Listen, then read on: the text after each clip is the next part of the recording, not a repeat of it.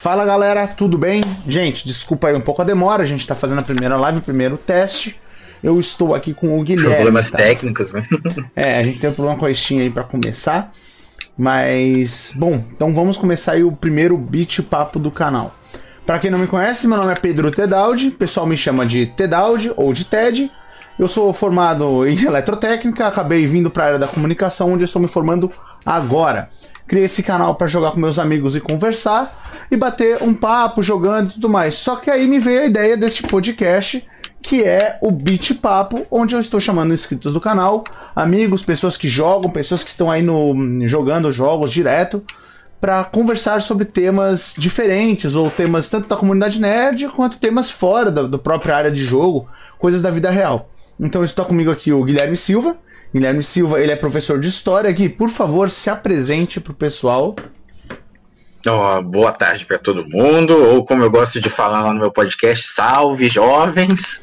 Eu sou então Guilherme, sou formado em História, né? Sou professor de História também, atualmente desempregado em relação a isso, né? Pandemia afetando a todos.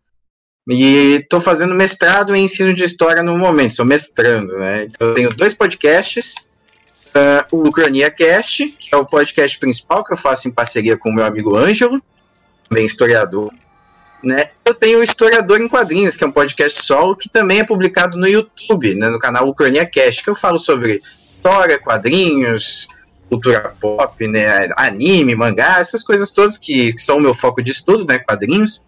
E aí eu tento trazer um pouquinho disso lá. O Ucrania Cast é um pouco mais variado, a gente fala de cinema, de política, enfim, de cultura de modo geral, que é uma, é uma área da história que eu e meu amigo gostamos mais. Mas é basicamente isso.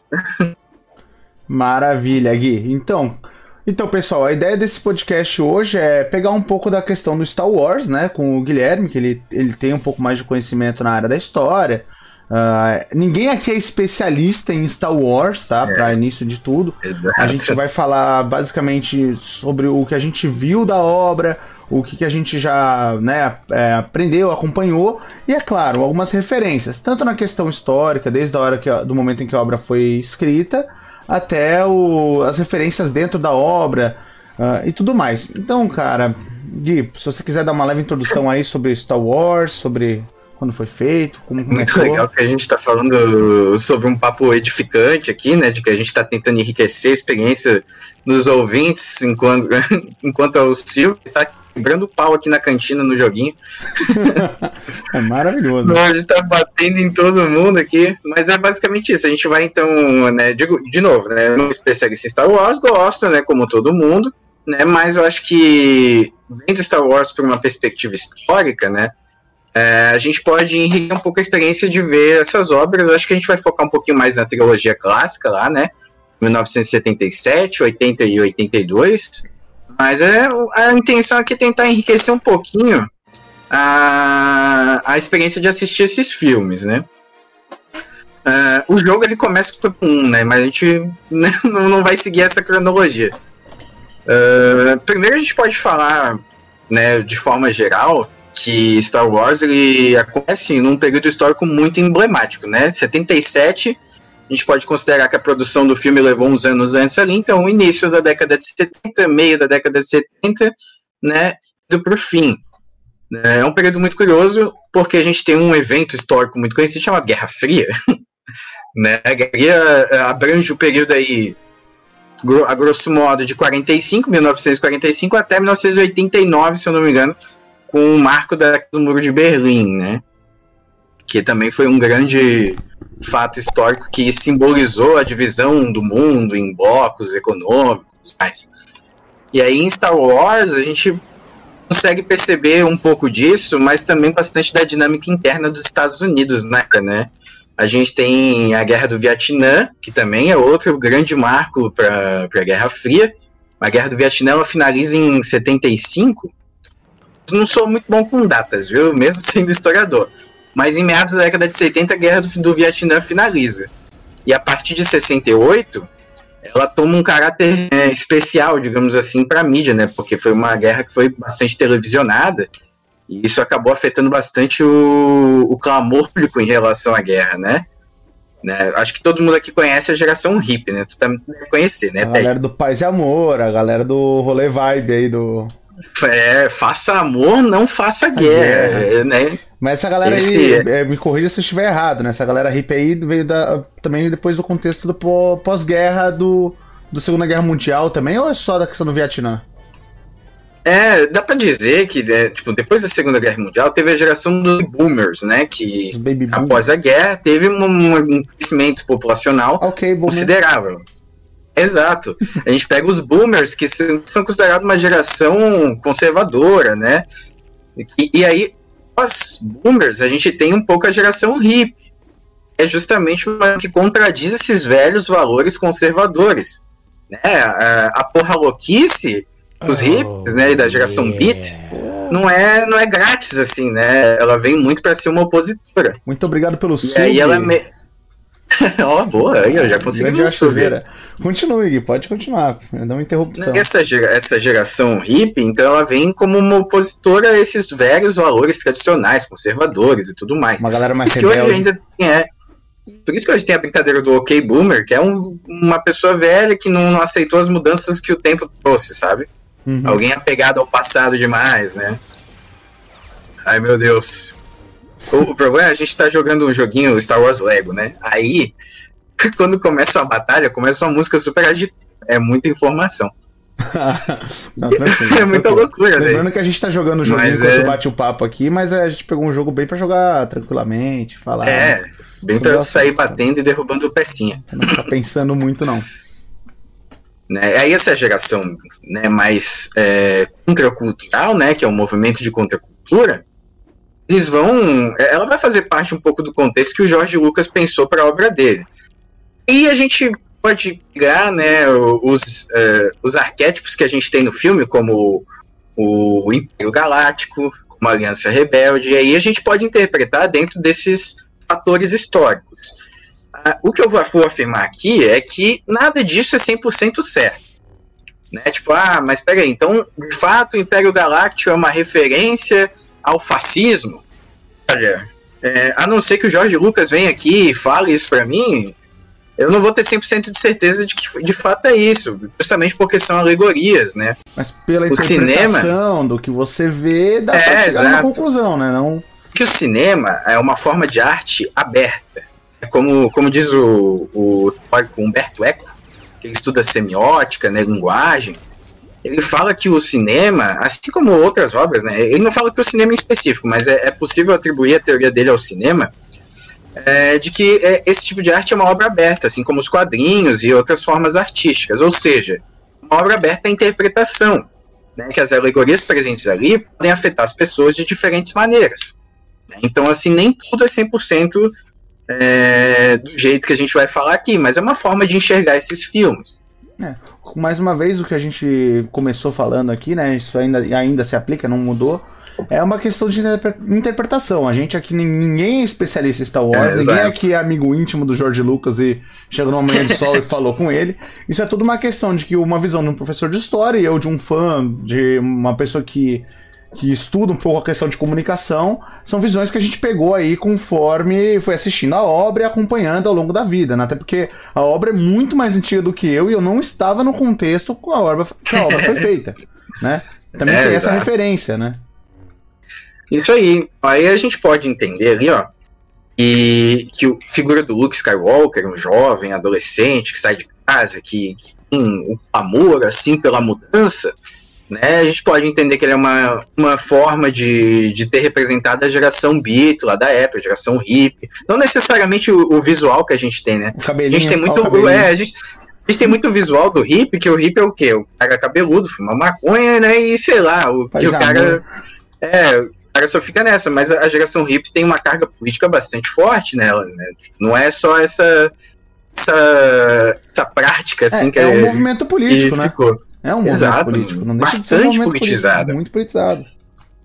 E retornando lá à questão do Vietnã, né? Tipo, os Estados Unidos, ele, ele, ele, acabou perdendo a guerra do Vietnã em termos políticos no final, né? Porque o, o Vietnã do Norte acabou é, acabou tomando poder do Vietnã do Sul. Mas assim, em termos morais, digamos assim, os Estados Unidos saiu muito prejudicado dessa guerra, porque teve muitas baixas comparadas assim ao poderio militar de cada país, né? Tanto é que a Guerra do Vietnã, em vários filmes ao longo da história, ela é, ela é, uma, é, uma, é quase uma figura mitológica, a Guerra do Vietnã, né? Tem vários filmes com ela, é, tem a questão dos soldados, né? Da morte dos soldados jovens que iam para a guerra.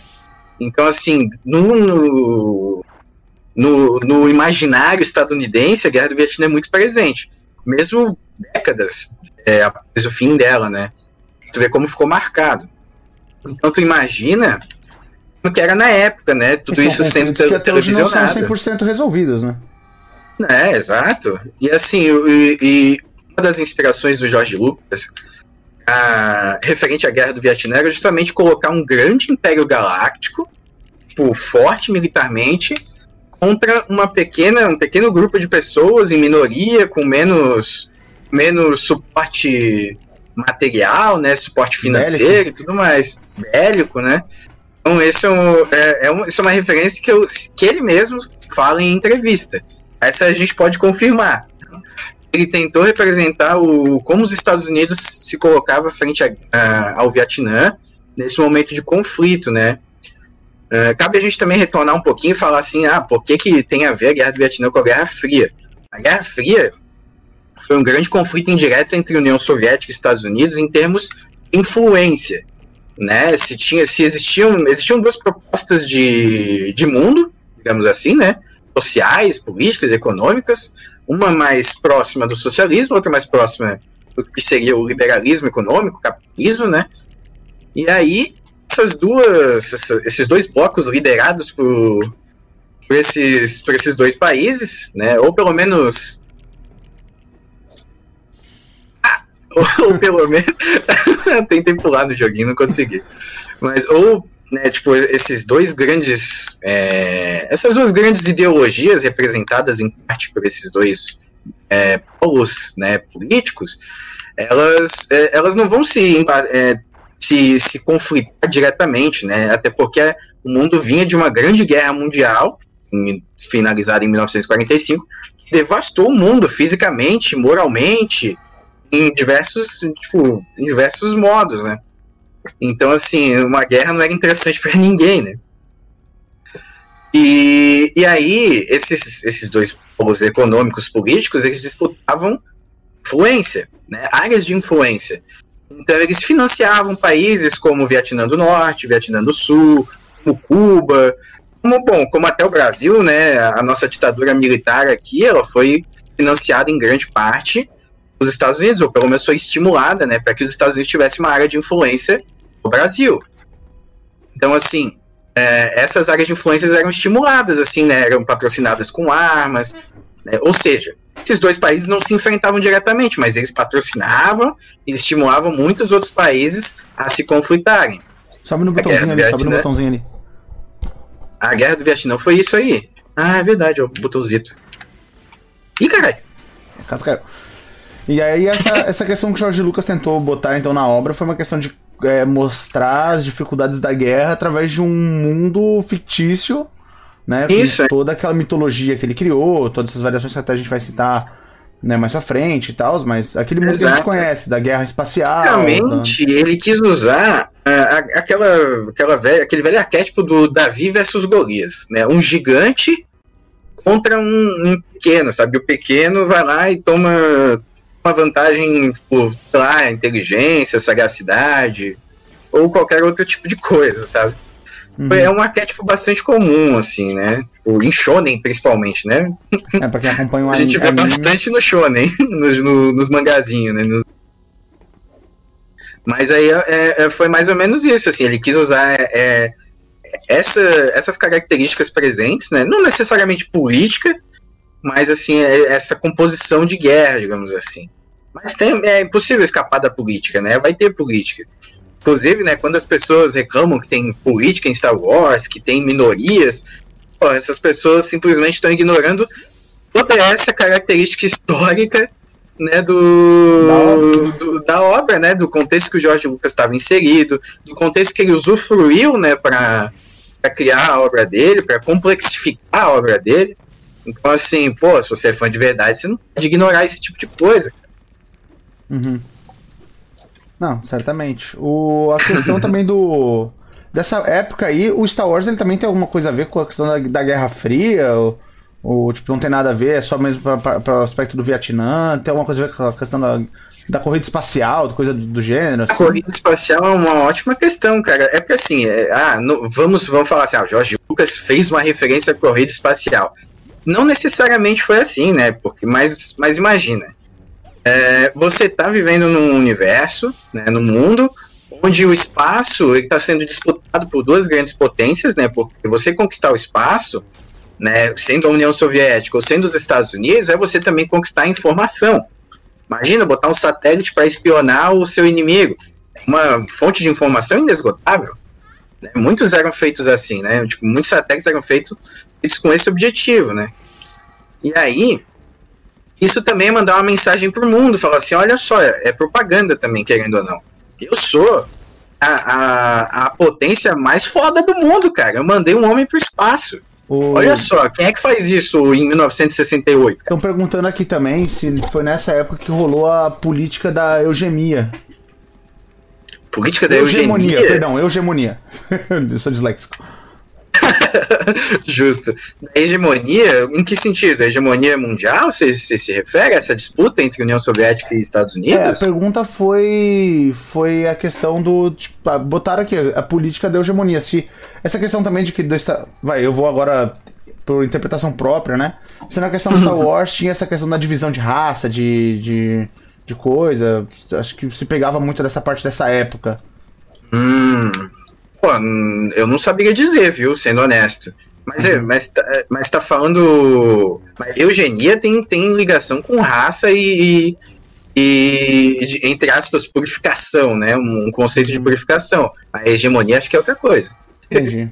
Não, beleza. Vamos continuar então ali pela questão da. É, enfim, se, se, a pessoa que perguntou quiser reformular e perguntar com mais detalhes, a gente responde. Você pode perguntar de novo sem gastar as bananinhas que o moderador ali manda Boa, pra mim.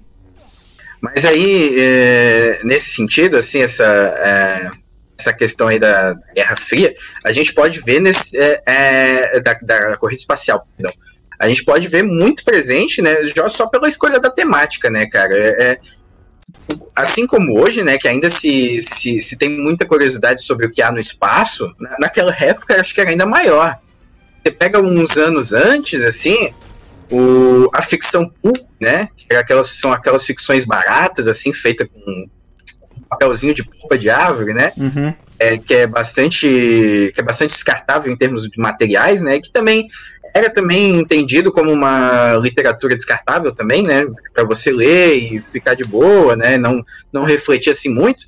Tem, tem muita produção, tanto em quadrinhos quanto em pontos, né? Escritos mesmo, que fala sobre o, o espaço, cara. Era uma época, então, que o espaço gerava muita curiosidade. Então né? Tem... o Jorge Lucas ele meio que surfou no hype da época. Né? Claro, o Jorge Lucas ele foi muito esperto. O esperto não diria, né? Não, não dá para dizer assim, com 100% de certeza, que ele foi para falar, uhum. tipo, com essa intenção. Mas ele foi. Ele soube entender o contexto dele, soube entender o que, que era interessante no contexto dele para outras pessoas. Hoje, por que você acha que hoje tá saindo filme de terror de vírus, ou vi, vi, filme de terror de, de chamada no, no Skype, chamada no Zoom? é verdade. Tem... Pô, é porque é uma realidade pra gente, né, em meio a uma pandemia, que, é, que faz sentido. É uma realidade que a gente consegue se conectar e falar, olha só, cara, né, tá acontecendo mesmo isso, sabe? Então, assim, é, assim como hoje tem, tem saído esses filmes dessa maneira, ou como em streamings, as pessoas têm consumido muito mais filmes sobre pandemia, de zumbi, sei lá. É, nessa época, as pessoas se interessavam também por esse tipo de literatura, por esse tipo de produção, sabe? Uhum. Então, o Jorge Lucas, ele não, não, ah, não, não digo que ele foi, tipo, ah, malandrão, ele viu o contexto Safadinho. da época e se, e se aproveitou. Não, ele provavelmente queria também construir uma obra sobre o espaço, porque ele provavelmente se conectava com essa curiosidade do contexto, né? Se conectava com esse tipo de, de, de história para contar, sabe? Claro que daí ele colocou diversas outras referências, não só a espacial, até porque o Star Wars ele, ele tem, existem discussões sobre que tipo de gênero ele é, né? O George Lucas enquadrou como uma space opera, né? Que é uma ah. ópera espacial. Mas aí eu tem nem gente sabia desse gênero, pra mim era ficção científica. É, então, mas os críticos enquadraram como ficção científica e muitas outras pessoas enquadram como fantasia espacial. Então, assim, é, até isso é discutível, para tu ver como, uma, como o cinema, como eu tinha dito antes, é uma obra aberta mesmo. A, a interpretação sobre ela vai variar de acordo com quem assiste, né? com a sua interpretação, né, com o público assistindo.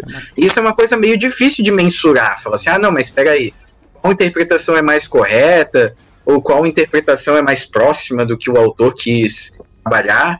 Ah, muitas vezes o autor faz uma obra, cara, e essa obra já não é mais dele. Agora é do público, né? o público vai interpretar. Uhum. Então, assim, não dá para ter 100% de certeza. Por isso que aqui a gente não vai afirmar nada. Vai falar que existem possibilidades de análise. Sim, claro. Não, com certeza, né? O, que nem é o que a gente está fazendo aqui hoje, na verdade. Exatamente o que a gente está é. fazendo aqui hoje. Essa conversa sobre Star Wars, ela é uma análise feita por, uma, por duas pessoas, uma na, na área da comunicação e outra na área da história. É, e o que a gente está falando aqui não é 100% verdade, ela é uma referência, um ponto de vista uh, de, desse, desses pontos que a gente falou, desses, desses dois tipos de pessoas, é. duas áreas. Não, maravilha. Ó, o pessoal tá aí no chat pedindo um salve pra Palhoça. O Guilherme, pra quem não sabe, que é da Palhoça de Santa Catarina. Eu sou, eu sou nativo, tem um lugar de fala, hein? Tem um lugar de fala da Palhoça. Não, maravilha, cara. É. O, todo esse contexto que envolveu o Jorge Lucas, também a questão na parte da, na parte da história ali, o momento em que ele pegou. Porque, pô, pegar um pós. O cara, assim, no, como a gente falou, tu não sabe se foi realmente uma ideia criativa dele por causa do hype ou se ele só, só deu sorte ali, né, por estar inserido, mas que marcou realmente até hoje, pô, são o que, 30 anos já? Foi desde 10, 70 aí?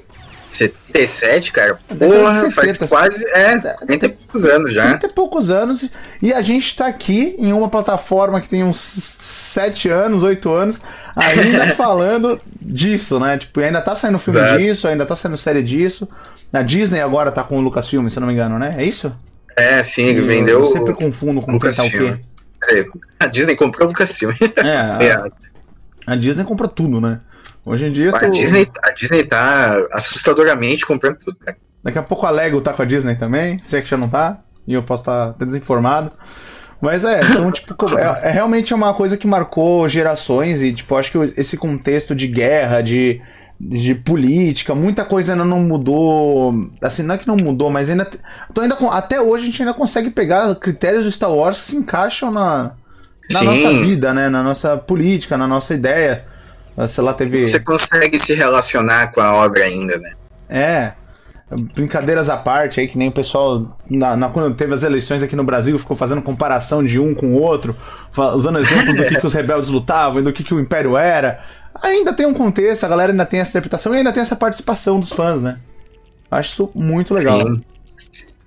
É, então, isso é, maneiro, isso, isso é legal também, né, porque isso abre o. A gente falar rapidinho da minha área de conhecimento, que é a história, né, de como essas obras, né, voltando à questão da, área, da obra aberta, né, como essas obras, como o cinema, ou como os quadrinhos que sobrevivem durante várias décadas com transformações de acordo com a sua época, essas obras são ressignificadas pelo público para o público tá absorvendo a obra no período, né? Vem aqui, vem aqui. O, eu, eu, tenho quase certeza que quando saiu Star Wars, cara, o público tinha uma impressão da obra e hoje o público tem outra impressão, né? Tem trabalha com outros debates, né?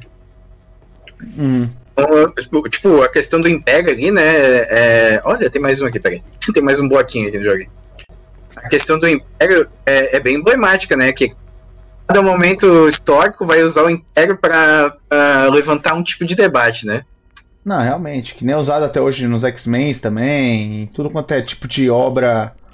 É, a interpretação é dada muito de acordo com o tempo, né? Acho que tu, como professor de história, tu, Exato. tu tem a definição de. Acho que a, do, é, do que a gente falou agora nesse ponto, né? Se o Guilherme for falar de Star Wars daqui a daqui a 10 anos, talvez o referencial histórico do Guilherme tenha mudado. a sociedade vai ver com os outros olhos, né? Não sei se. Exato. Não, exato, é bem isso mesmo. Isso, isso caracteriza bastante a ciência histórica, né?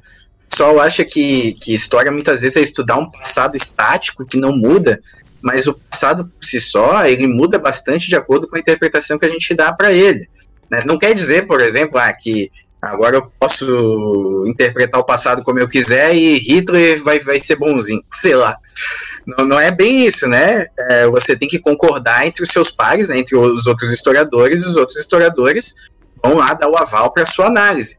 Né? Você quer reinterpretar um passado através, sei lá, de um novo método ou de novas fontes que surgiram de acordo com o tempo, é, os seus amigos, colegas historiadores vão ter que analisar o seu método e verificar, ó, ok, né? Ele analisou esse trecho da história de forma coerente com a ciência histórica. Aqui, aqui. Sim. Mas enfim, é, o, esse é um assunto. Não é, não é necessariamente esse episódio, né? Só tô puxando brasa pra minha sardinha. Não, beleza, não, com certeza. Então vamos, já que a gente tá falando de referência histórica, já que a gente tá falando de das questões assim que envolvem a obra, né, cara? A gente pode tentar entrar agora nessa, nas, em vez de, do que levou a ser construído a, o Star Wars no momento histórico que a obra já foi, acho que tá bem legal, bem pertinente. Meia horinha aí de podcast já seguindo, com, com a galera um comentando né? no chat. Muito obrigado quem tá acompanhando. Vamos entrar então agora na questão de referências históricas da obra, Gui. Tipo, cara, eu agora, na minha visão, né? Na minha visão de, de pessoa que assistiu o Star Wars, eu não sou também realmente o maior fã, nem o maior entendido de Star Wars, eu realmente só gosto. Eu não sou aquelas pessoas que vê uma obra e, e vai a fundo e pesquisa e tal, eu só gosto, né? é, posso falar asneira aí, mas, cara, é, o que eu vi do Star Wars, ele tem uma referência bem forte ao nazismo, não tem? Tipo, aquele pessoal do Império, um regime meio, meio fascista, com os caras querendo dominar, tudo na base do medo. Não tem uhum. um negócio assim? Assim, a trilogia original, a gente pode pelo menos perceber uma referência visual. Como é que tu passou pra esse lado? Pulando na plataforma. Ai meu Deus, peguei. Ah! Nossa, como a gente é tenso. Não, é, é, é, pelo menos visualmente falando, a gente pode muito perceber né, o, o Império Galáctico como um, um forte teor fascista. Né? A gente vê nos uniformes, a gente vê na arquitetura, né? A arquitetura fascista ela é bastante emblemática, com construções enormes, fazem o indivíduo se sentir pequeno em relação a elas. Né? A gente pode muito bem ver os Star Destroyers, a própria Estrela da Morte, enfim. E aí a gente não, não tem como escapar dessa referência, até porque no período que o George Lucas elaborou tudo isso, né, é, a, a visão do nazismo como algo extremamente maligno e do fascismo, por consequência, eu acho que ainda era muito presente até hoje, né? A gente conversou um pouco em off antes, falando do Indiana Jones, que também é uma, é uma produção. O George Lucas é responsável, junto com Steven Spielberg, né? E, e outras pessoas, mas é, é, uma criação dele também. E a gente vê o nazista no, no, no Indiana Jones também como uma figura é, puramente, né, essencialmente maligna, né? Tu vê o nazista no Indiana Jones e fala, fudeu. Indiana Jones vai se fuder aqui agora, vai tomar um caiu. pau. O maluco vai ser assassinado, puta, vai, vai se ferrar. Porque justamente é uma figura que você dispensa um pouco apresentações, né? Tu vê o um maluco com a suástica no braço, com aquele uniformezinho militar, tu fala, ah, cagou. Chegou Esse é o vilão. uniforme de couro preto, com a carinha de mal, cicatriz meio careca. É, não tem como, esse maluco é o vilão. É o vilão, velho, não tem, não tem erro. Então, então é uma, é uma figura narrativa bastante boa, assim, né? Que economiza muito espaço, que você não precisa desenvolver com com muita profundidade e que você faz o público odiar também de uma maneira mais fácil. Porque já é né? é odiado historicamente, né? Já tá aí. É, já tem esse tipo de coisa. A Vermelha também, que eu citei até em off quando a gente tava conversando, mas é. É. Eu acho ele um vilão. Ele é literalmente um nazista, né? Tipo, ele é o vilão é, do então. Capitão América da Segunda Guerra Mundial. Não tem como fugir disso, né? É, exatamente. exatamente. E aí, o, mas o, o que a gente pode também pegar dessa questão militarista do, do próprio Império, né, é, dá pra gente pensar que há uma referência é, ao, a esse fascismo, pelo, no mínimo uma referência visual, eu acho que isso é incontestável, mas também o Jorge Lucas, ele quis justamente pensar o Império, eu estava lendo um artigo a respeito disso, né, de uma, de uma moça da, das relações internacionais, E aí ela fala que o Jorge Lucas pensou no Império como se fosse os Estados Unidos depois de alguns anos. Olha que curioso, porque na época que os Estados Unidos, é, que o Jorge Lucas é, elaborou tudo isso, os Estados Unidos ainda estavam na guerra do Vietnã, uhum. né? Tava no finzinho, e o militarismo da época era uma questão muito forte, muito forte mesmo.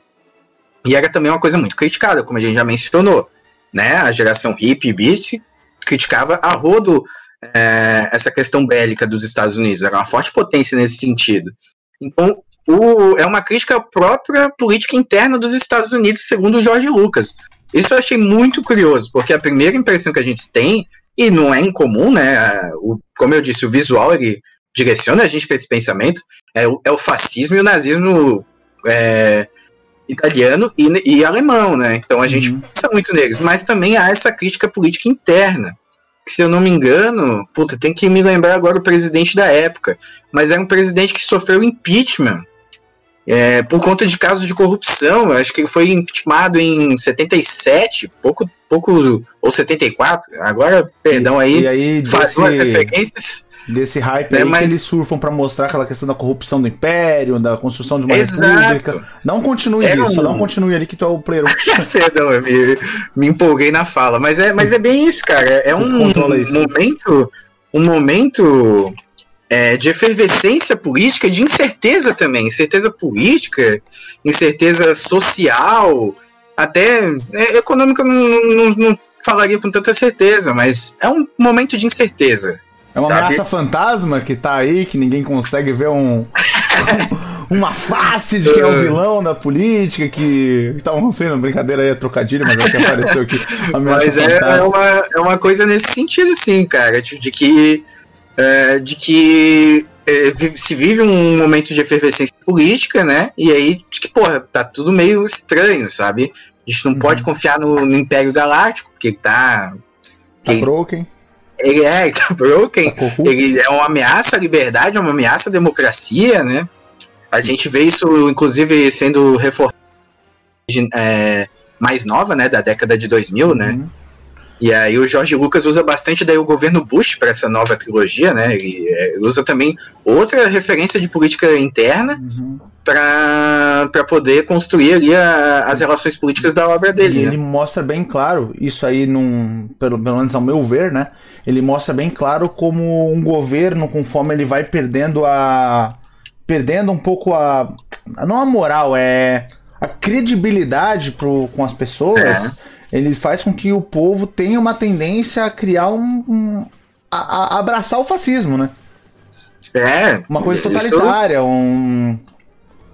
Uma coisa diferente, acha que tá fraco, que precisa procurar um governante, uma pessoa de poder que vá mudar, que é o que vai levando ali até o Império no Star Wars, né? Tipo. Exato, esse é o receio do George Lucas, né?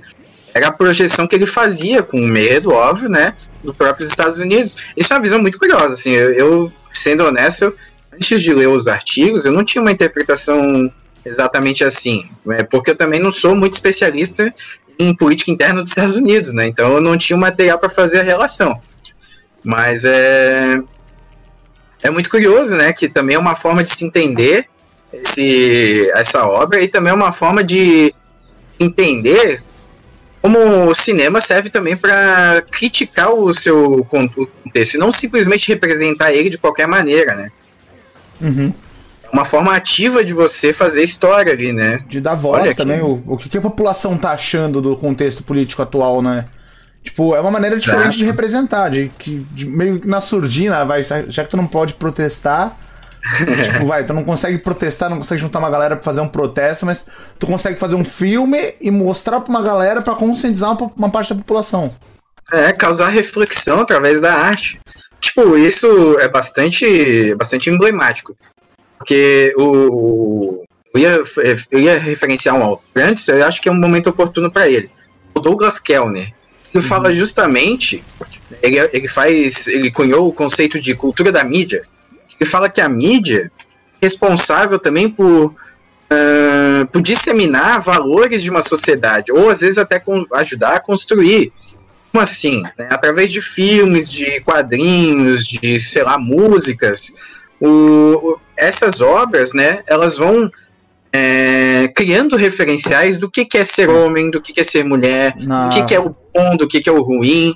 Né? Querendo ou não, essas obras elas acabam tendo papel. fundamental Muito na relevante. construção É. da sociedade. O, eu Exato, faço, na, exato. na comunicação, que é a área que eu, tenho, que eu estudo, né? A gente tem umas matérias que a gente fala sobre o impacto da arte, da cultura e também da questão até da- das notícias, né? De como é passada a Exato. informação.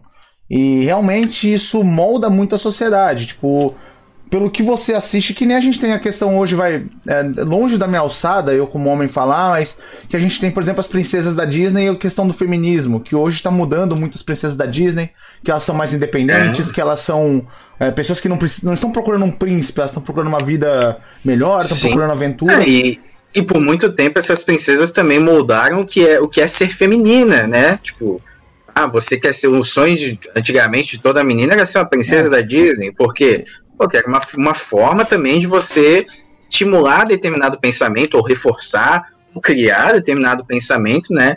Como uma menina deve agir, ou é a vida Assim ideal para uma cara tinha menina. que ser herói, tinha que ser corajoso, É. tinha que ser um, um rebelde, um cara, né? Mas é Exato. a questão da comunicação, de como um filme te passa. E isso é muito louco, cara. É muito louco. Tu cresce vendo isso, tu quer ser isso, né? É, essa é a famosa cultura da mídia.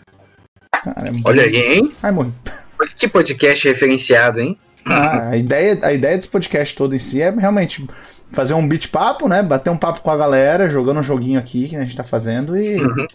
e falar sobre, sobre essas coisas, cara. Man- Olha, o, o pessoal que não tá na live não tá vendo, mas a gente agora invocou o melhor personagem de toda a saga Star Wars. Jar Jar Binks! Jar Jar Binks é um herói incompreendido, hein? Caraca. O que a gente faz aqui? Ai, eu não sei, tô perdidaço. Aqui, ó. Olha, Ah, pode arremessar amiguinho. Bom, onde é que a gente tava no podcast? É, mas assim, ó, é, até pegando carona nisso, né, a gente tinha falado assim, ah, é, tipo, Star Wars ele é bastante relacionável, né, por conta dessas, é, dessas questões políticas, né, por conta de arquétipos também de vilão, né, de herói, e acaba, acabam fazendo as pessoas se relacionarem de forma de, de forma mais fácil, assim, com os heróis, né, de gos- gostar mais da trama. Outra coisa também, né, eu vou adiantar um pouquinho, Ih, rapaz, eu vou adiantar um pouco o bloco, Ele pula mais alto. que, que são as referências mitológicas também, né? O Star Wars, ele é, ele é bastante. Eu acho que quem é um fã já, já vai saber, porque é um assunto bastante batido. Mas o, o Star Wars ele também é bastante baseado numa coisinha chamada a Jornada do Herói, né? A Jornada do Herói é, foi uma série de arquétipos, né? Uma série de passos que algumas histórias mitológicas têm em comum, né? E que fazem com que elas possam ser interpretadas como mitos primordiais ou mitos que toda civilização acaba contando de uma maneira ou outra seus pares, né? Ou seja, o, Luke Skywalker, que é o nosso herói, né? Que ele tem o arquétipo do herói, ele acaba passando por determinados caminhos que muitos mitos conhecidos, como de Hércules, sei lá, de Aquiles, Gilgamesh, esses heróis mitológicos, né? De, de várias, várias civilizações, é, eles também passaram, né, ou pelo menos seus mitos também continham grande parte desses, desses trajetos. Como assim? Né? Ah, esses heróis, eles, por exemplo, eles eram chamados para aventura, eles tinham um, um mentor que ajudava eles a, a, a, a superar determinados, determinados problemas, né, ou a passar por um treinamento. Aí depois eles tinham um grande conflito, e depois do grande conflito, esses caras tinham uma recompensa, digamos assim, né? Isso bem a grosso modo, né? A gente vai trinchando aí um pouco mais ao longo da conversa. Mas esse- esses arquétipos bastante relacionáveis, né? Eles também ajudaram Star Wars a, a se disseminar, né? O cara que muito público, né? É uma coisa É, comum, exato, é uma né? coisa. Ah, Porque, porque também são, são trajetos que muitas vezes nós passamos na nossa vida, né? Tipo, São, a gente tem dificuldades, às vezes a gente resiste a, a mudança. a, a, a mudança, querer uma coisa nova, mas é aí depois a gente responsabilidade, vai. né? O mais normal é você querer não. É, não é uma coisa incomum, não. E aí, então as pessoas ainda não se relacionam com isso, né? Elas, elas compreendem e se identificam de alguma maneira. E aí, quem, quem elaborou isso tudo foi o Joseph Campbell, né? O, o- no livro muito famoso dele, que é O Herói de Mil Faces. o Joseph Campbell é um, é um, acho que é, não sei se é o maior, mas é, pelo menos é o que eu mais conheço, assim, né? É o maior nome em estudos de mitologia que existe, pelo menos, na minha humilde, no meu humilde conhecimento. Na sua humilde mas, limitação aí. É, exato, mas assim, o cara, o cara realmente é bom, assim, o cara. E aí ele fez esse, essa catalogação diversos mitos, né? E, e, o Jorge Lucas, ele usou e abusou disso, cara. Eu, eu li uma entrevista do Jorge Lucas, ele fala que ele estava assistindo o, o, reassistindo o filme, né, Star Wars, com o Joseph Campbell lá no Rancho Skywalker, sabe? Então, assim. Pô, que da hora. Cara, são brother. Vou fazer uma leve interrupção, mantenha o assunto. Lucas Neder, obrigado aí pelo sub, cara, e bem-vindo aí à live. Acabei de ver que tu se inscreveu no canal também. Deu follow, cara, brigadão. Vamos acompanhando aí que vai ter vários outros podcasts além das gameplays que acontecem aqui no canal, viu? Seja então, bem-vindo, meu cara. Vamos dar continuidade, Gui. Pode continuar falando aí da questão do Jorge Sim. Lucas. Então, é, provavelmente vai ter gente que entende muito mais do que eu desses passos. Se eu não me engano, são 12 passos, né? Que o, que o herói é, faz, né? Que ele tem, que ele, que ele passa por. Né? E aí esses 12 passos vão compor o herói até ele chegar no final da aventura. Star Wars é uhum. é bastante baseado nisso. E, e não à toa, né? E, ah, e aí a gente pode entrar naquele mérito. Ah, é interpretação isso? Será que ele usou mesmo? Aí nesse caso ele usou pra caralho. Porque ele é amigo do cara. Porque ele andava com o livrinho debaixo do braço, né? Na hora de gravar. Dica. Então, assim, é, esse aqui a gente pode dizer que sim, ele usava. Sté, obrigado e... pelo sub. Um beijo, Olha aí. obrigadão pelo apoio, gente. Muito obrigado mesmo. Boa. Então, então assim, esses passos aí, então, vamos tentar dividir eles aqui. É, eu teria que ter anotadinho todos eles, mas aí vamos, vamos colocando por cima. Tá de cabeça. Primeiro passo, chamado para aventura. Então, assim, a gente pode ver no Luke Skywalker, né, que ele foi, depois que os, os tios dele faleceram, né, ele teve um chamado para aventura. Ele falou assim: ó, oh, é, você tem que agir, né? Tem gente que interpreta até um pouco antes, né? Quando ele recebe o, o chamado da Princesa Leia lá pelo R2D2, né? Ele fala: Ah, Obi-Wan, Obi-Wan Kenobi, a gente precisa da sua ajuda. Você é a nossa última esperança e tal. É ele que recebe antes do Obi-Wan, né? Tem pessoas que interpretam que esse é essa é primeira. Esse foi o momento fase, de start né? aí da. É, esse é o chamado para aventura, mas assim, novo, pode abrir para interpretação. Aí o que que acontece? Esse então é o chamado para aventura. De início ele fica receoso, fala assim: não, mas eu não posso sair daqui, tem meus tios, é aqui minha vida boa na fazenda, mando leite de, de panca. Leite verde da, da morte lá. É, né? leite verde bizarro, minha vida tá boa aqui. Né? Mas aí, é, esse também é o primeiro, o próximo passo do herói, que é a negação. O herói muitas vezes nega o chamado, né? Uhum. É um uhum. teste quase, né? E aí depois ele vai lá e aceita. O Gui, tem uma pergunta aqui na, na live do, do, do Yashizeira, do Aurélio, que ele perguntou também se outra, outra obra que ele usou essa receita de bolo, entre aspas, aqui do, da jornada uhum. do herói é a questão do Tolkien do, do Senhor dos Anéis. Aí, Nossa, eu, o Hobbit é bastante assim, hein? É, eu não sei se. Eu, eu, aí eu não lembro agora as datas da, das duas obras, mas quem veio primeiro aí, o ovo ou a galinha? O Star Wars ou Senhor não, o, o Senhor dos Anéis é bem, mais, é, é bem anterior. Antigo. Eu acho que o Senhor dos Anéis é anterior até o próprio Herói de Mil Faces. É? Né, do Joseph Campbell. Mas o que que acontece? O, o Tolkien, ele era um... Ele estudava línguas, né? Ele era um... Eu não sei o nome de pessoa que estuda, um filólogo, acho que é. Uhum. Ele estudava línguas, ele também traduzia muitos, muitos poemas, né, épicos e tal. Ele era um cara muito em contato com a mitologia, principalmente da região da Inglaterra. Uhum. Assim, é, se ele usou. Ele pode ter muito bem usado é, referências mitológicas para criar a história dele. Né? Ele não usou o Joseph Campbell porque o Campbell é, é, posterior a ele, né? Mas, assim, de novo, o Hobbit pode ser até considerado uma mitologia, cara, porque ele bebe um pouco em fontes similares, sabe? Né? Aí, assim, de novo, não sou também especialista em Tolkien.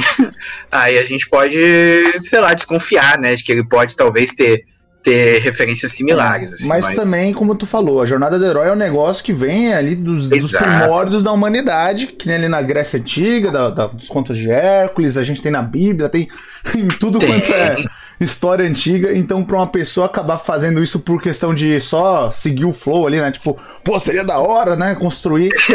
acho que é meio automático. acho que até eu, quando era moleque, não tinha nenhuma noção de jornada do herói, quando eu ia brincar de guerreirinho, de aventurinha com os amigos meus a gente acabava fazendo jornada do herói no RPG, no, no negócio, né? Não é incomum, é, é justamente. Aí, assim, entra outro campo, o campo da psicologia, né? Uh, que interpreta justamente esses mitos, essa, esses contos mitológicos, como, é, como coisas essenciais ao ser humano, como sonhos coletivos, né? Que, que fazem parte de um inconsciente coletivo.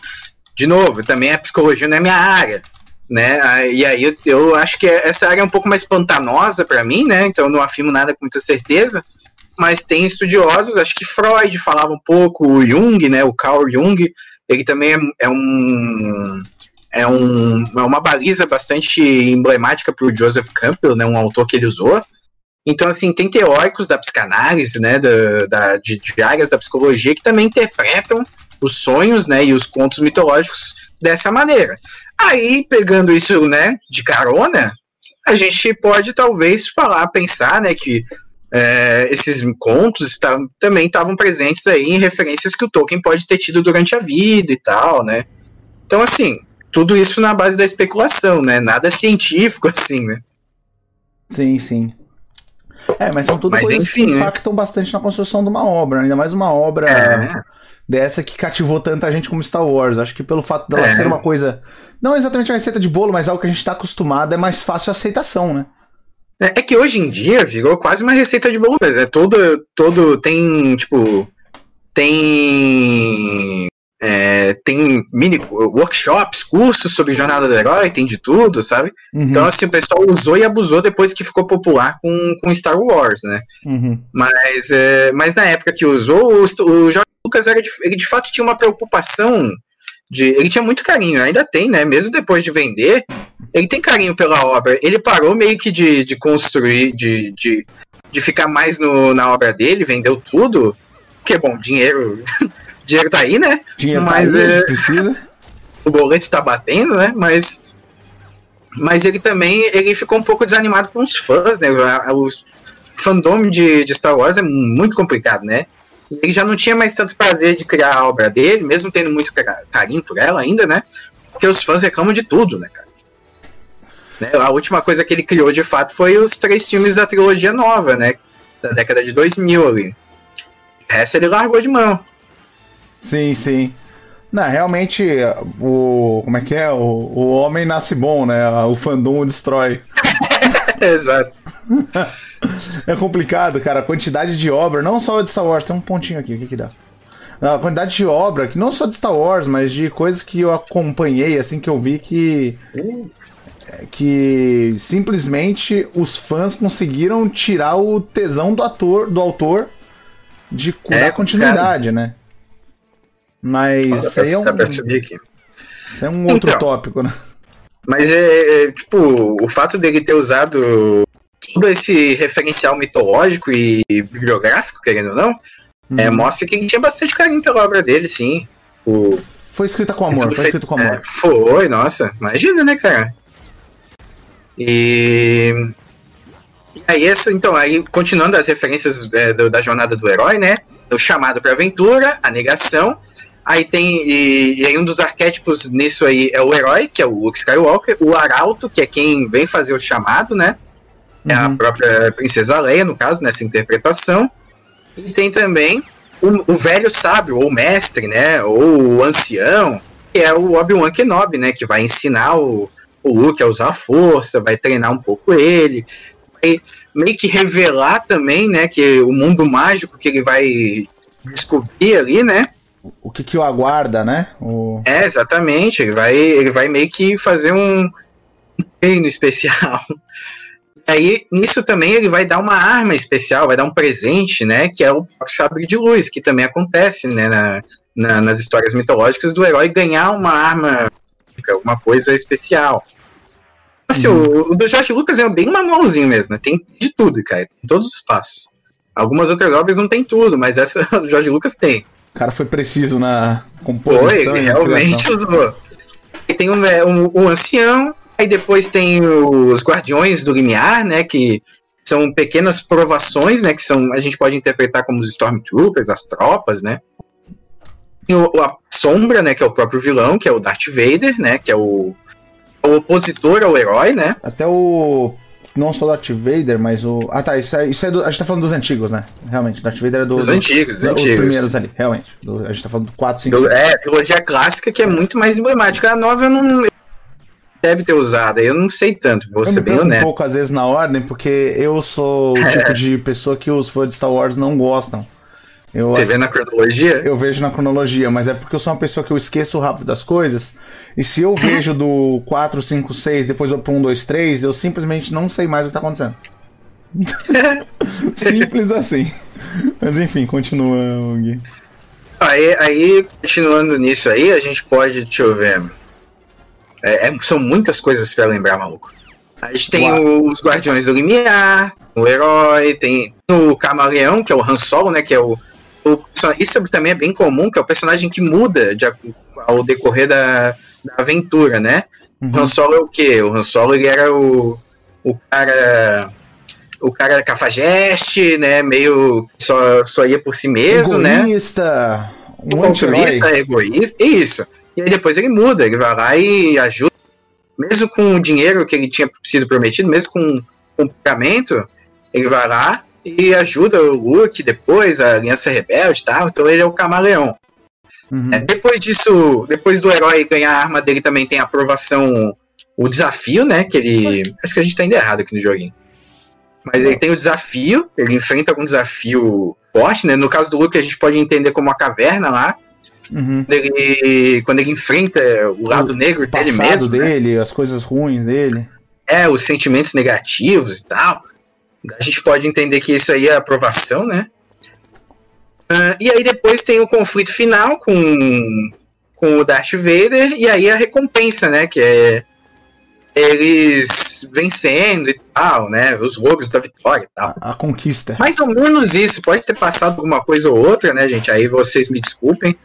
Mas é. É mais ou menos isso aí. Uhum. Então, assim, esses arquétipos, né, que são essas. Essas, é, essas figuras que a gente pode interpretar.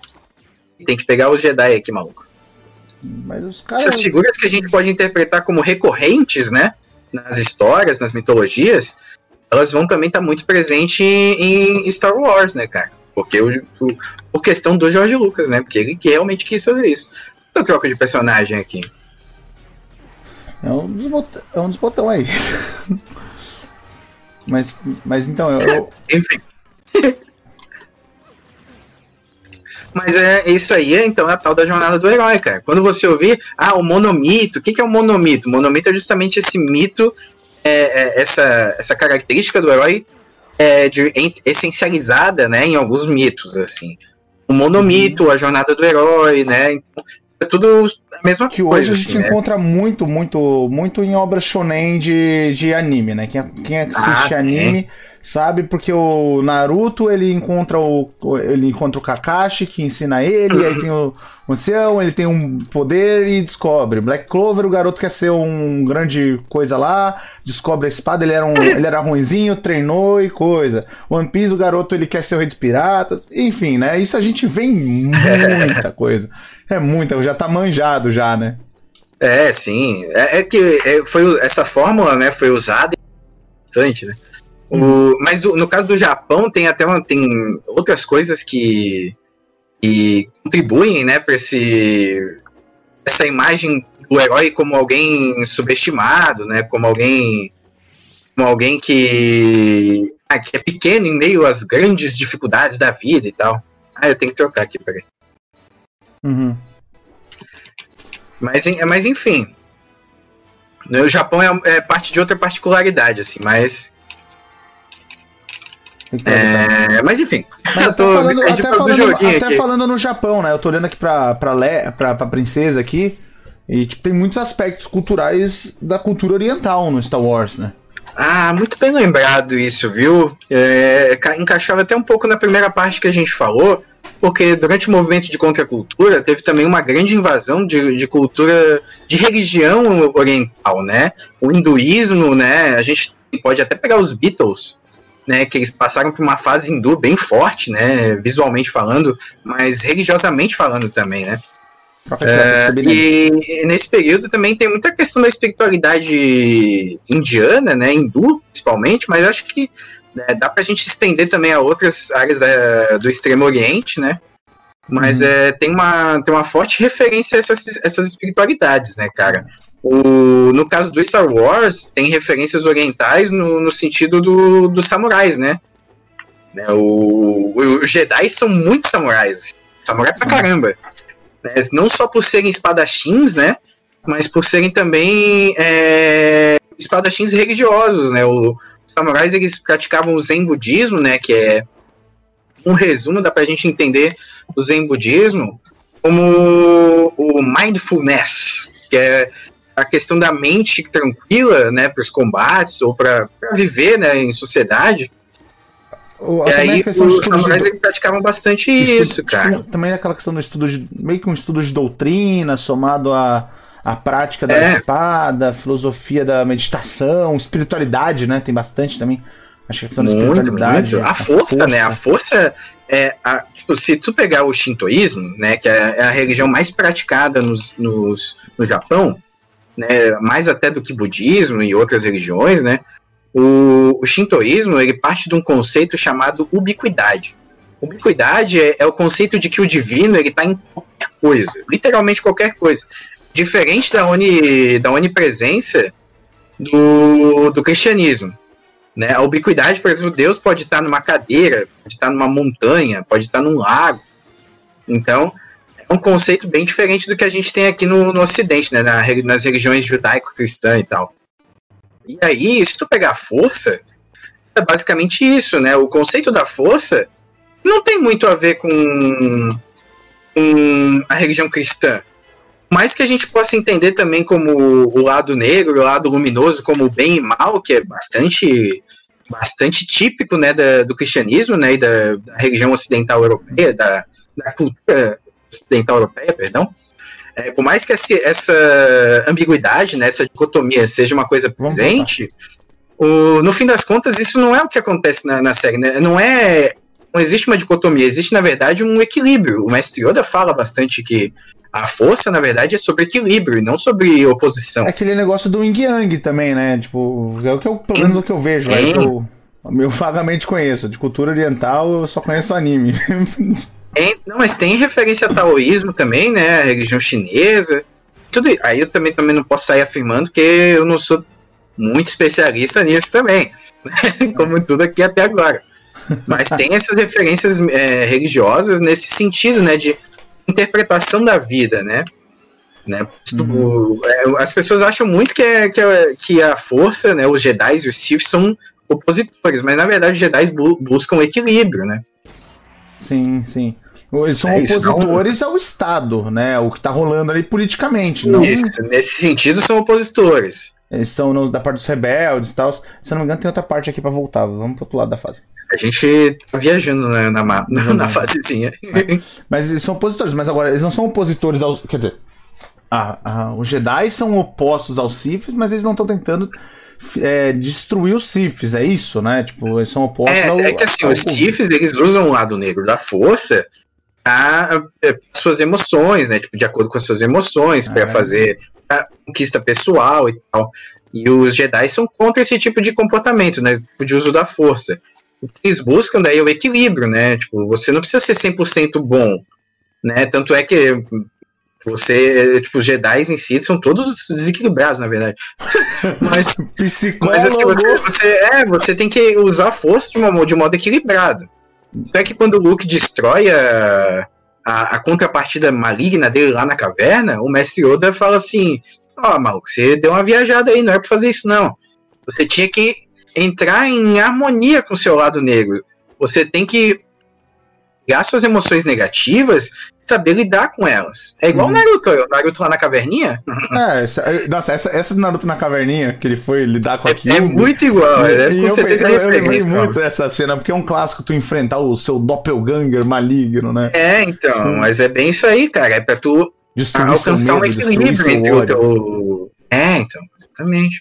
E aí é, é, isso faz muito mais referência a essas religiões ocidentais, né? Olha aí uma bolinha azul. A gente podia só ter religiões ocidentais. De não veio pra cá, maluco.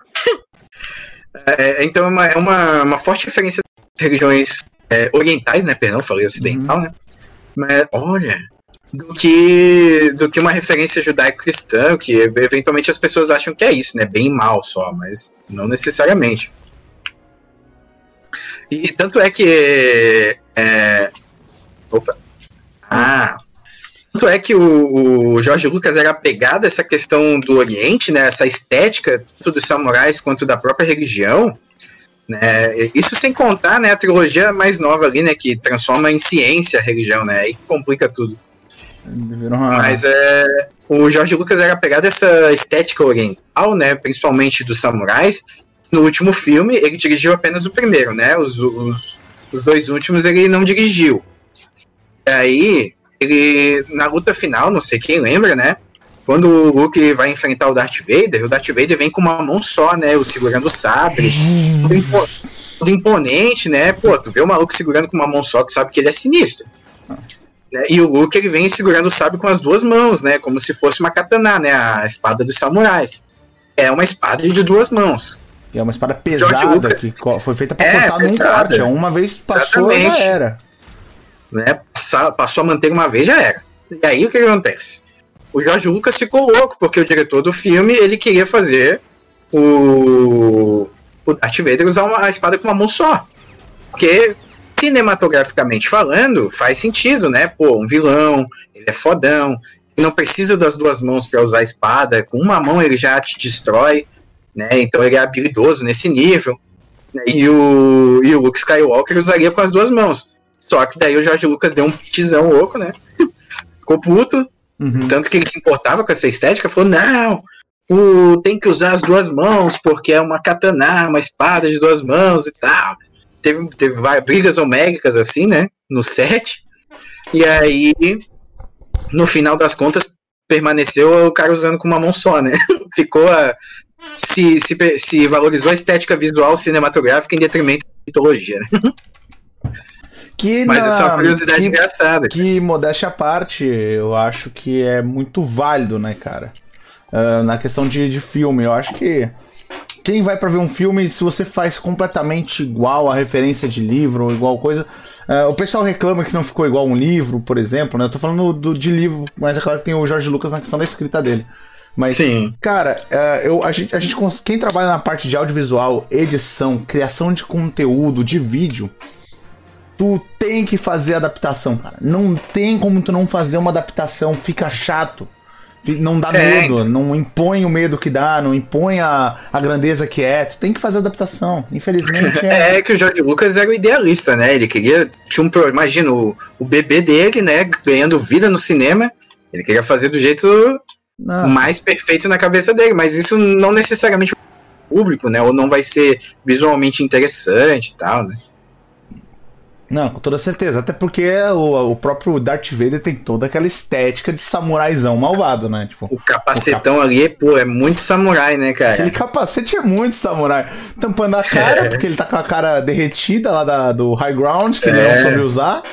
Mas. mas é. Mas, pô, Muito é. massa. Ó, falando em Darth Vader, a gente vai conhecer o Anakin aqui no joguinho. Ah, nós estamos chegando no Anakin, cara. Estamos chegando no episódio. Qual é o episódio? Esse, Esse é o 1. A gente é ainda tá no episódio 1 aqui. Esse não é o episódio 1, na real. Não, é o episódio 1. Ah, é porque esse é em ordem. Esse é ordem cronológica, é não em ordem de lançamento. Cara. É por isso que eu me perco. Esse é o episódio 1, realmente. nós vamos achar o Anakin. Acho que nós vai, vai rolar uma corridinha de leve aqui no, no podcast. Isso, Anakin pequenininho. Ih, meu Deus. que da hora. Mas o. É isso aí, cara.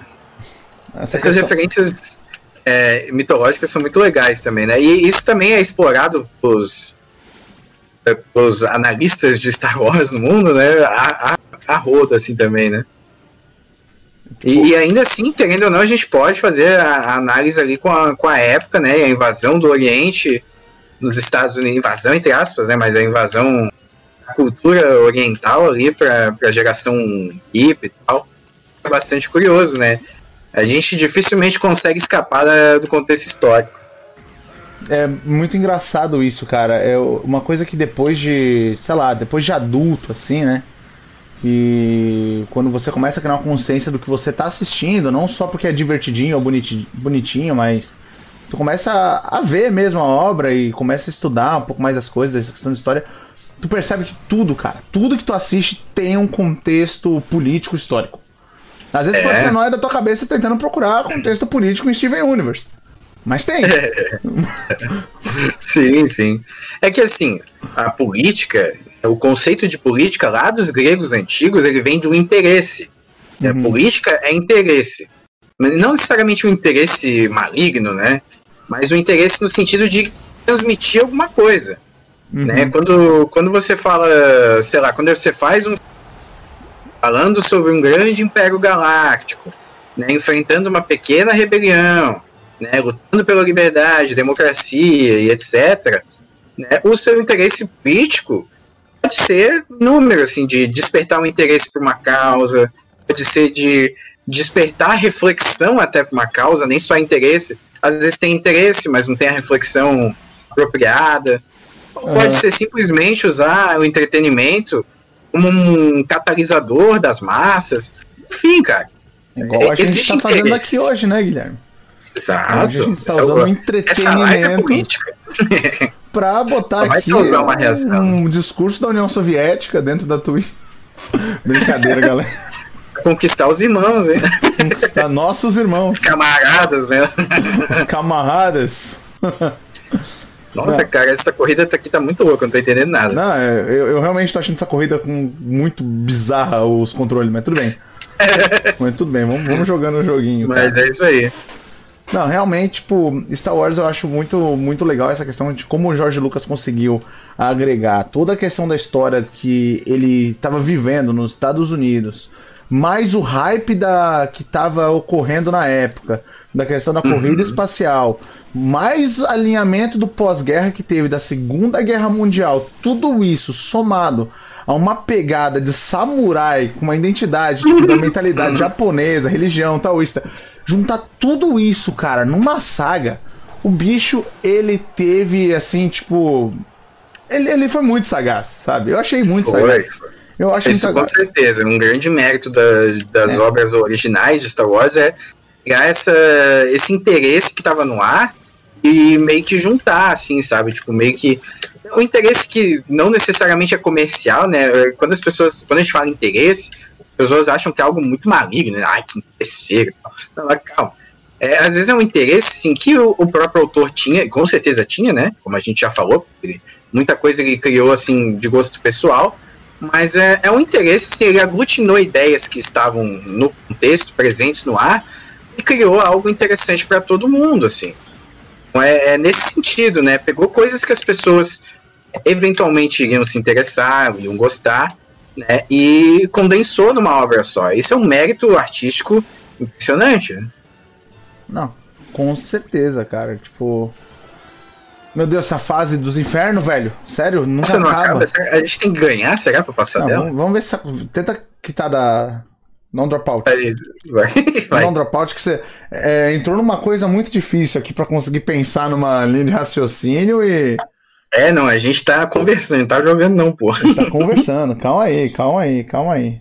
Dá um dropout ali, Og. Dá um dropout. É você que, que deu o pause. Ah, oh, I have power! Unlimited power! Ah. Ah, eu dropei. Ah, só tu que desistiu, tá? Deixa eu. Ih, meu Deus. Agora eu não consigo sair, eu acho. que bosta. Não, beleza, gente. Vamos fazer o seguinte também. A gente ia dar uma pausa agora, depois de uma Boa. hora de. Olha só, mais um seguidor. Muito obrigado quem acabou de entrar. Tá? Me deu uma inscrição de, no grupo de presente. Pô, muito obrigado aí ah, quem acabou de entrar aqui na live. Gente, ah, putz, o rapaz entrou bem na hora que a gente ia puxar pro nosso intervalo. Que a gente, ia, Pois é. a gente ia fazer uma hora de live, puxar um intervalo. Aguenta aí aí que a gente tá voltando. Daqui a pouco a gente é, volta. vai ser um intervalo de 10 minutos pro Gui poder pegar uma água, eu poder ir no banheiro, a gente poder se realinhar e a gente voltar. Continue a interação no chat, gente, continue a conversa, que logo, logo a gente tá de volta. Logo, logo a gente tá de volta. O podcast tá rendendo um papo bem legal. Depois nós vamos fechar os nossos últimos tópicos ali, vai ser mais uma meia horinha. E nós vamos pra interação com o chat, interação com vocês. E aí a gente finaliza o podcast do, do Beat Papo e vai jogar algum outro jogo para continuar a live, interagir com quem é. quiser jogar, jogar um Rocket League, jogar um Valorant, vamos ver o que a gente faz. Tá bom? Então eu vou puxar agora uma pausa, até porque poder tirar essa fase dos infernos aqui, senão a gente não vai conseguir gravar. é que a gente tá pro... travado nela, mano. É, senão, senão o nosso. Senão até no Spotify vai ficar a gente meia hora tentando falar alguma coisa enquanto não consegue argumentar, né? Então eu vou puxar agora aqui o intervalo. É. Fiquem com o macaquinho dançando, ele é muito legal. E não fechem, não fechem, por favor. Eu sei que é chato ficar esperando, mas é 10 minutinhos só pra gente poder pegar o negócio, tá bom? Boa. E estamos de volta aqui com o Beat Papo. Fala galera, foi uma pausa aí rápida pra gente poder encher nossas garrafas de água. O nosso podcast aí já rodou bastante, rendeu bastante assunto.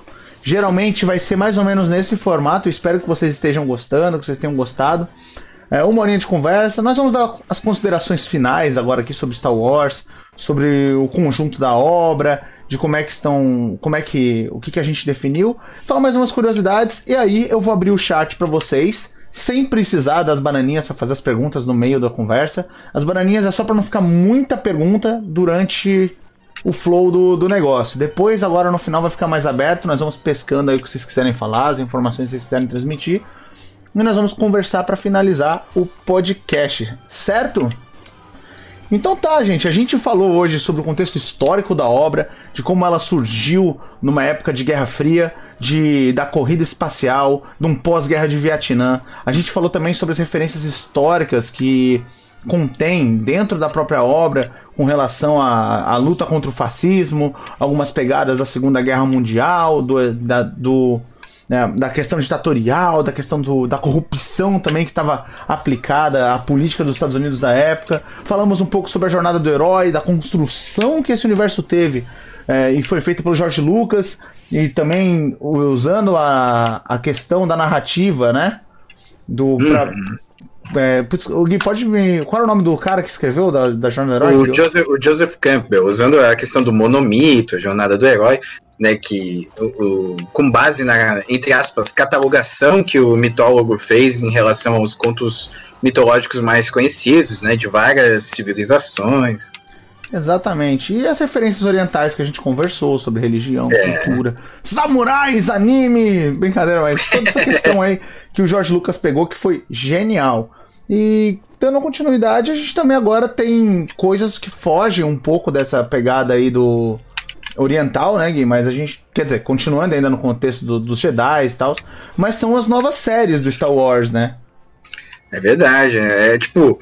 É, todo mundo, acho que muita gente sabe, todo mundo sabe, né, que Star Wars começou agora com uma nova trilogia, né, finalizou. Até planejando fazer outra, eu acho. É muito Star Wars, né, tá doido?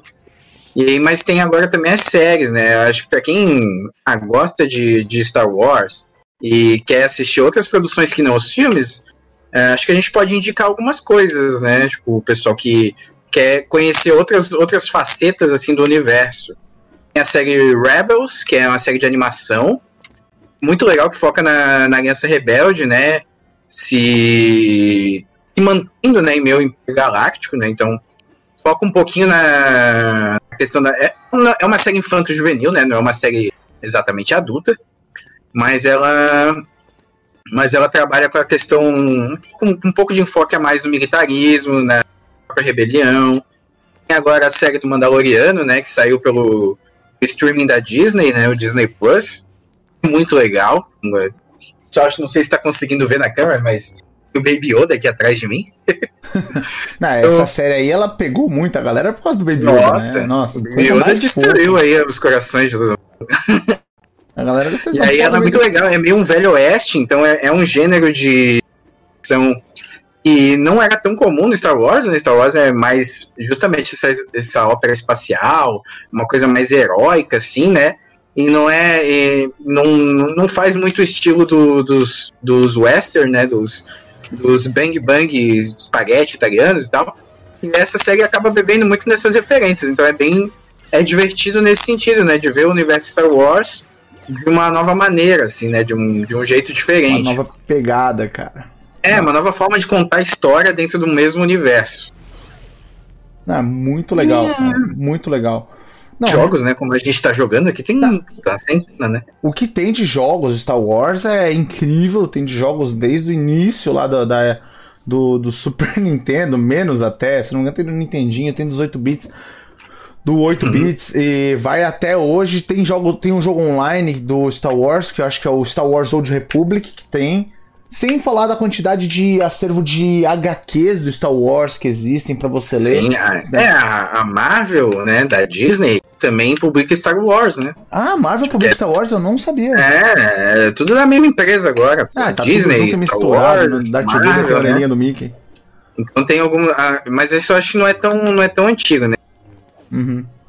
Ah, algumas HQs que saíram, saíram com o selo da Marvel. Ah, que da hora, mano. É, eu sei que tem muita é, coisa cara. canônica que envolve nos quadrinhos, né? Tem muita questão é. antes e depois.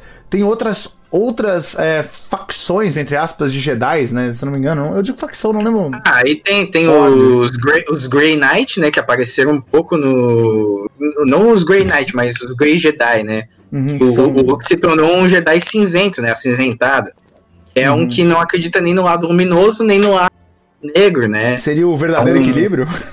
esse é o verdadeiro equilíbrio, né? Muita gente não gostou, mas pô, esse é o conceito básico da força, né? Do equilíbrio. É, acho não, Aí, essa é uma, uma, uma, uma, seita, seita não é uma palavra boa, né? Mas uma facção, acho, é. né? Dos do Jedi, assim, que, que foi apresentado nessa última trilogia. Eu, e eu gostei bastante. Do, vou liberar aqui agora, então, sem precisar do, das bananas do canal aqui para fazer as perguntas. O Yoshizeira já meteu uma aqui. O Luquinhas tá fazendo rios de dinheiro com os direitos de imagem de Star Wars. Nossa. E já tem tempo, é né? O rapaz é inteligente. Isso é uma coisa legal que a gente acabou não mencionando, que eu agradeço o Luquinhas aí pela contribuição, que é um tópico bem massa da gente falar.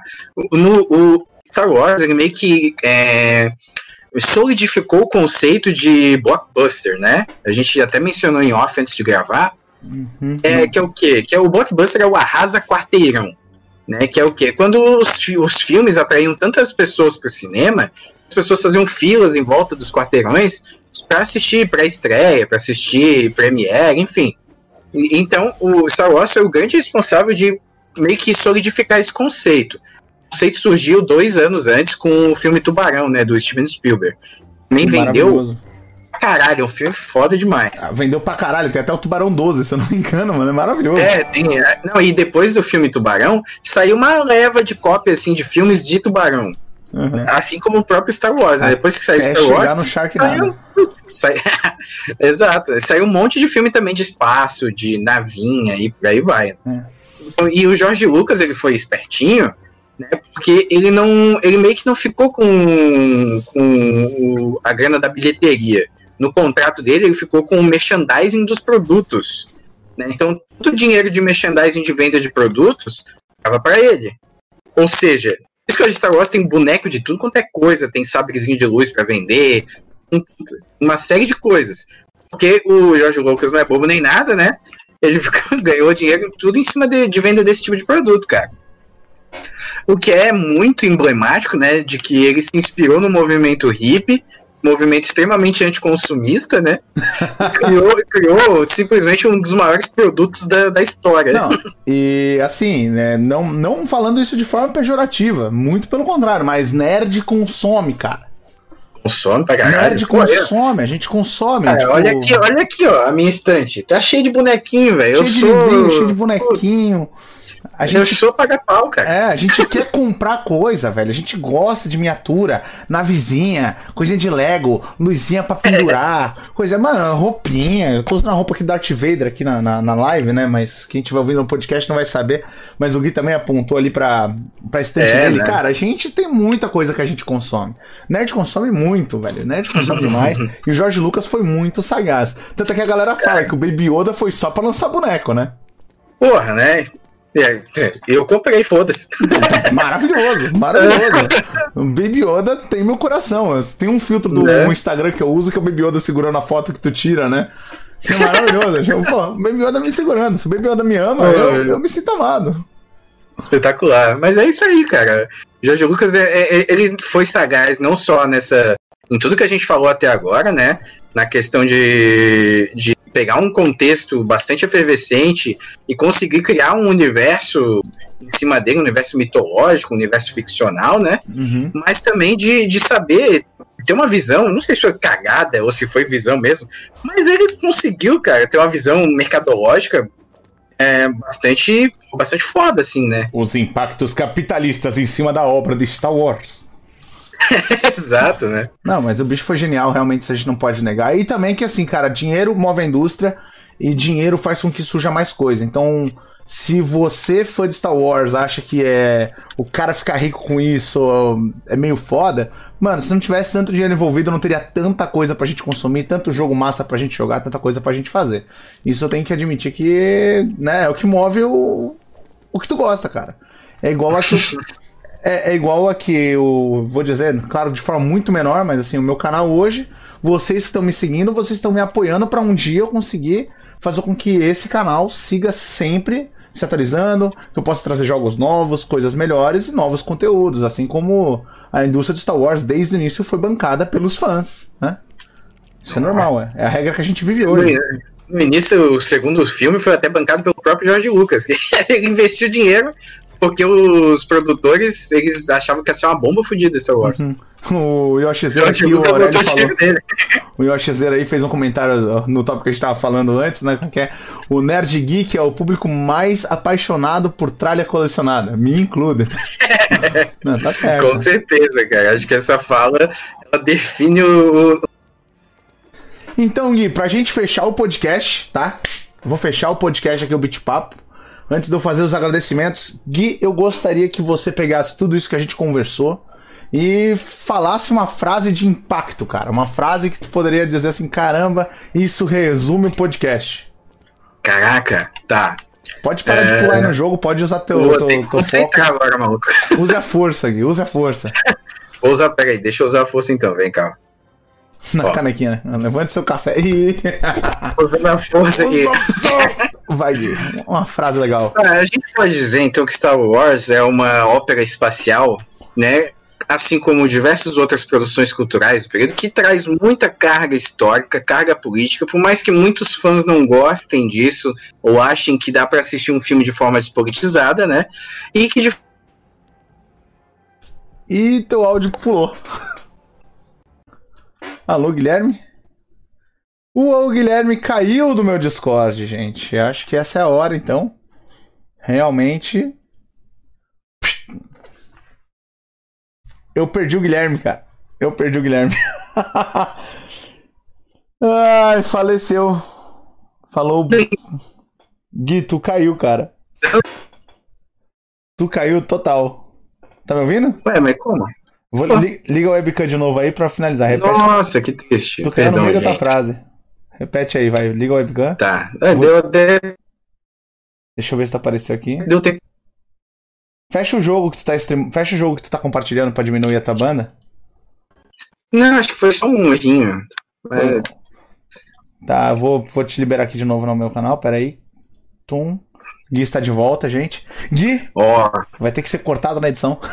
ah, estão tentando derrubar Mas o, o, em resumo, acho que dá pra gente pensar no Star Wars como um grande empreendimento de seu tempo né, um empreendimento que soube aglutinar determinadas efervescências sociais, culturais, históricas, políticas, né, é, em torno de uma grande mitologia, né, em torno de uma grande é, uma grande história ficcional, né, um universo, né, uh, meio que meio que unificando então essa essa parte de storytelling, né, de, de contar histórias, né, com o seu contexto, é um empreendimento de seu tempo. Ó. Maravilha. Maravilha, Gui. Guilherme, primeiramente para você. Não foi uma frase só, né? Desculpa. Não, é não, maravilha. Tu já botou a introdução que a gente quer na entrada do canal aí, né? Então, primeiramente eu quero agradecer ao Guilherme por ter disponibilizado de seu tempo, seu conhecimento para vir aqui no canal falar por, esse, por esse período aí, né? Muito obrigado, Gui. Eu que agradeço, meu querido. Estamos tá sempre dispostos aqui. Uh, e agora eu quero agradecer a vocês que estão aí, né? Todas as 17 pessoas que estão acompanhando a live, cara, bastante gente. Minhas lives geralmente acompanham 10 pessoas, então vocês já dobraram quase aí a quantidade de gente no canal. Eu quero agradecer de coração. Se vocês puderem spalmar aqueles emoji agora e socar emoji no, no, no chat, pra gente bater os recordes da Twitch aí que, que a Twitch manda.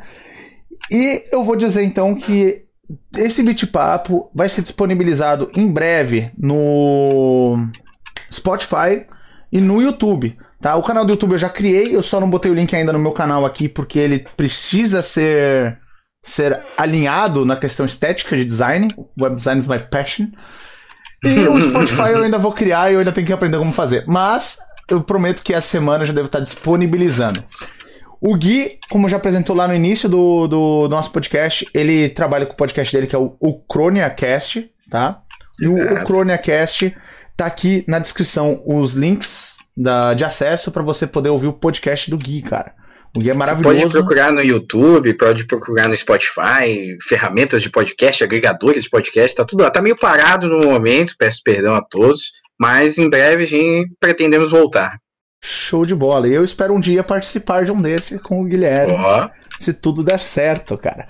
Falando em podcast, eu vou fazer mais uma outra introdução aqui. Eu estou participando de um podcast que fala sobre cultura oriental e animes, que é o Midiático. Eu vou depois botar o Twitter dele aí para vocês. O, midia, o midiático eu vou falar agora sobre Bakemonogatari, que é um anime que eu estou acompanhando com eles.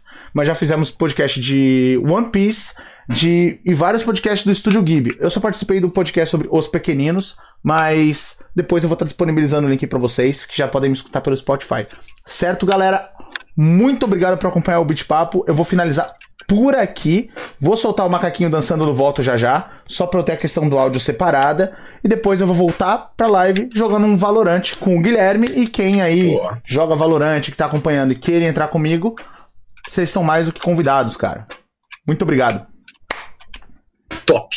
Top demais. Solta o macaquinho!